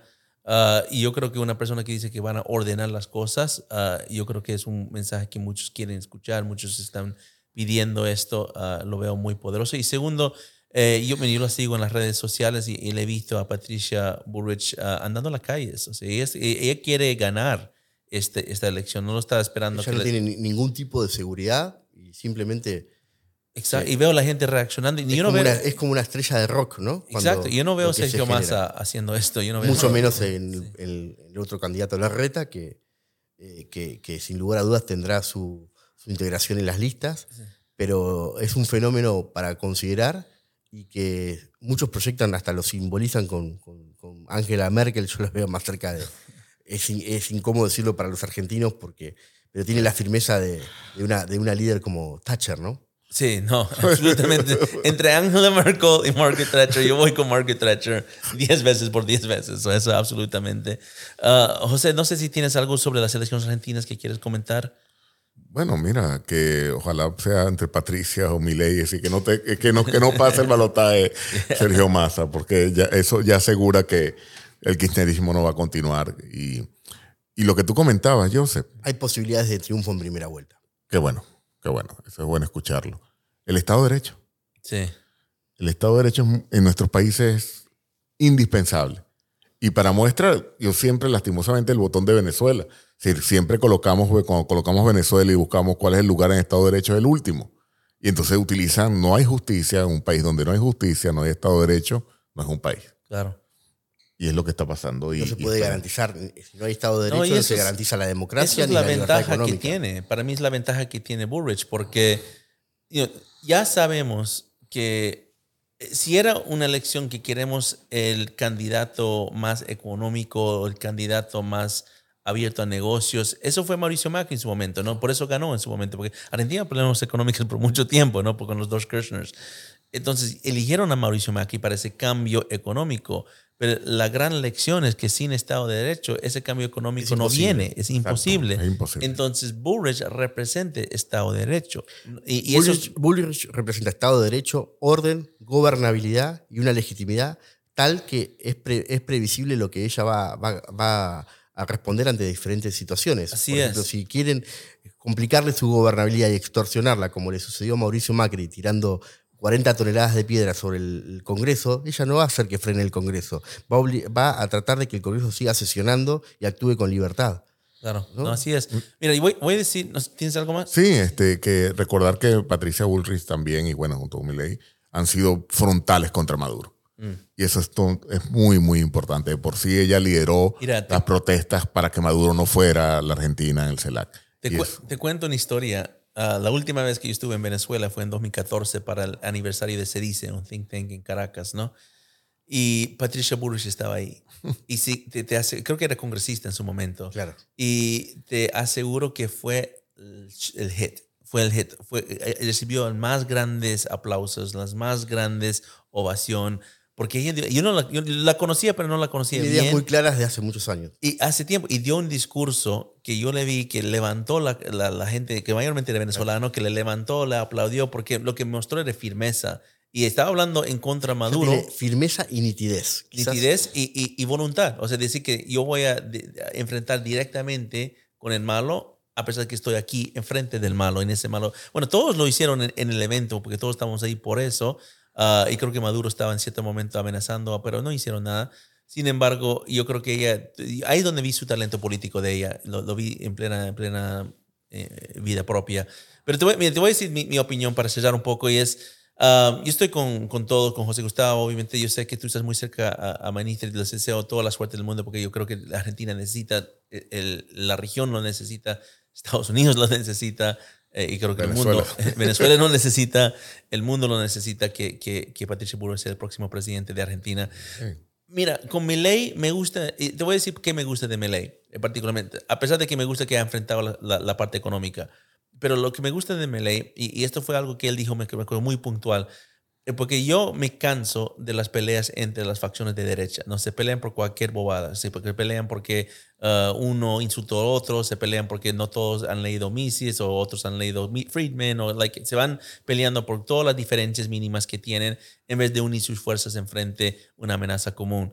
Y cuando Milley, que viene de la economía austriaca, es más libertario, no es necesariamente conservador en el ámbito tradicional, es más libertario o liberal clásico. Se define como un anarco, anarco o un anarcocapitalista, como que a veces no sé si él se denomina así, pero de, de, todas formas, él no viene de las, digamos, las filas de derecha que son tradicionales en América Latina, religiosas, todo. Tengo entendido que es pro vida, pero sin embargo, cuando empiezan a, a, hablar del Bolsonaro de Brasil, Eduardo en particular congresista, o hablaron de Vox de España, muchos del mundo liberal, libertario, tuvieron una reacción alérgica a eso. Dijeron, no, Vox es populista, Vox es nacionalista, Bolsonaro no, no. Y, y, y, y Milei dijo, no, yo me voy a unir con estos. Exacto. Me voy a unir con Vox, me voy a unir con Bolsonaro, porque si tú estás en contra del socialismo, tú estás conmigo. Y a mí me, me, me, pareció eso tan fuerte ese mensaje en ese momento y hasta la fecha, que él demuestra un, una inteligencia para poder enfrentar al amigo que dice que no lo vamos a hacer solos, necesitamos a todos. Ahí donde yo gané mucho respeto por Melee. Pero yo comparto lo que, lo que dijiste uh, en el aspecto que yo no veo que Melee tiene esta capacidad de gobernar esta infraestructura que se necesita en un país tan grande como Argentina. So, para mí el clave del éxito, el clave del éxito de Argentina es Bullrich y Melee juntándose y llevando el cambio que se necesita. Obviamente yo creo que Bullrich como la presidenta pero yo creo que hay, habrá espacio para alguien como Meley, o por lo menos sus ideas de Meley para poder reformar la economía. Como bien decimos, Estado de Derecho es muy importante, pero también creo que la gente está, está rogando Sin prácticamente. Lugar a dudas, Patricia Burrich va a convocar a todos los que crea que pueden contribuir a ese cambio. Ese cambio, ese cambio económico que, que, que el país lo necesita. Entonces, bueno, estamos con ustedes eh, y, y, y estamos ahí, como todos, esperando las noticias que van a venir de Argentina. Eh, en las primarias, en la primera vuelta. Y creo que tal, a lo mejor, no sé si vas a regresar a Washington o si nos vamos a Argentina, pero vamos a tratar de hacer otro episodio sobre Argentina antes de la primera vuelta de las elecciones en octubre. Uh, pero esto creo que fue un buen contexto para entrar un poco a conocer los desafíos del país. Nadie lo conoce mejor que Ricardo. hablamos de Rusia, de China, de Irán, de crimen organizado, de Venezuela y los desafíos son amplios y son abundantes, pero soy gracias que tú estás ahí encima de todo esto, porque tú realmente no solo con el centro estás empezando a levantar un poco más una, una política profesional sobre las amenazas y entender cómo vamos a enfrentar, cómo vas a poder lucharlo y ojalá en algún momento como otra vez un oficial de gobierno pero yo creo que también eh, estamos empezando a pensar de una forma mucho más estratégica. Tenemos los mismos desafíos aquí en Estados Unidos, también tenemos una elección que viene en 2024 y yo eh, estoy como muy uh, involucrado en asegurar que mi país deja de abandonar América Latina. Todos nos quejamos de esto, todos nos quejamos claro. que Estados Unidos abandona América Latina, pero ya, ya es hora que alguien haga algo Tenemos sobre que esto. Funcionar nuestros intereses y así coordinarnos. Es, así es. Así bueno, um, bueno, si es tu primera vez a Border Wars Podcast, por favor, uh, si les gustó esta conversación, uh, compártenla con sus amigos, con su familia. Uh, un favor y aprieta el botón de like, eso nos ayuda con el algoritmo para promover el video. Um, si uh, lo están escuchando en Spotify o lo están escuchando en otras plataformas digitales, suscríbanse a la plataforma que más prefieren. Si están en YouTube, suscríbanse a nuestro canal. Y esto va a ser la primer, este primer episodio de la segunda temporada. Tenemos una cantidad de otros episodios también en inglés sobre estos mismos temas. Vamos a enfocar más sobre Rusia, China e Irán. Yo sé que en la primera temporada enfocamos mucho de eso también, vamos a enfocar hasta más sobre estos tres actores porque creo que están muy agresivos y que hay que uh, alertar mucho a lo que están haciendo a nivel, uh, a nivel de mundo, pero también a nivel de, de América Latina. Y, uh, y, y, por favor, si, mira, yo, yo no digo un, algo modesto, unos mil likes. si nos dan unos mil likes, mil likes, yo voy a buscar la forma que tenemos a Ricardo y si no, a la ministra Patricia Burris mismo en este podcast. Si tengo que ir, a Argentina, lo haré. Iría, iría a Argentina para poder entrevistarle y para que ustedes conozcan su propia política. Ah, bueno, Ricardo, ha sido un gusto, un placer, un placer tenerte aquí en Washington. Y ah, bueno, hasta la próxima. Hasta la próxima y desde luego impecable tu síntesis y un placer participar del podcast que es del centro que uno tanto quiere y se identifica que, ha tenido la, la generosidad de, involucrarme como fellow researcher. Suscríbase a Border Wars Podcast y visite nuestro sitio oficial en securityfreesociety.org. Nos vemos en un próximo episodio.